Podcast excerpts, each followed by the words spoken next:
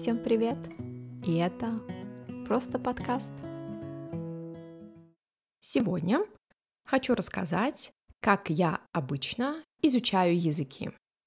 Я буду говорить о португальском языке.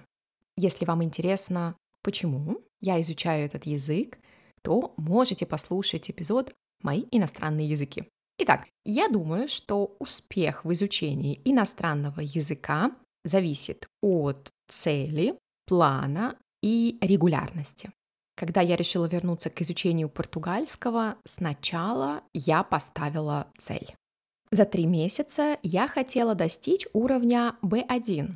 В сентябре я буду подводить итоги. Потом я составила подробный план. Я выбрала важные критерии, темы, материалы, а также методы. Каждый месяц я проверяла результат. Зеленым цветом я выделяла то, что сделала, желтым цветом то, что почти сделала, фиолетовым не сделала или мне не понравилось делать. Потом я корректировала план. Например, убирала то, что мне не понравилось, или добавляла что-то новое.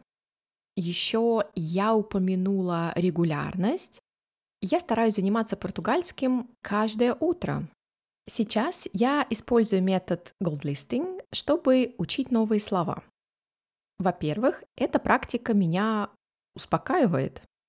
Во-вторых, мне нравится писать от руки, но пишу я как курица лапой. Потом я делаю задания из учебника.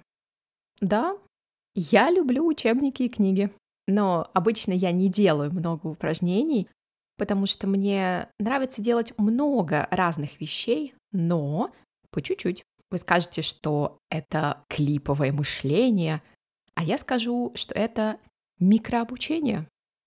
Потом я иногда слушаю подкасты. К сожалению, я не нашла много учебных подкастов по португальскому, поэтому могу слушать один эпизод несколько раз. Обычно я только выписываю интересные слова и фразы, а потом учу их. И это все. Часто я учу португальский 30-40 минут в день.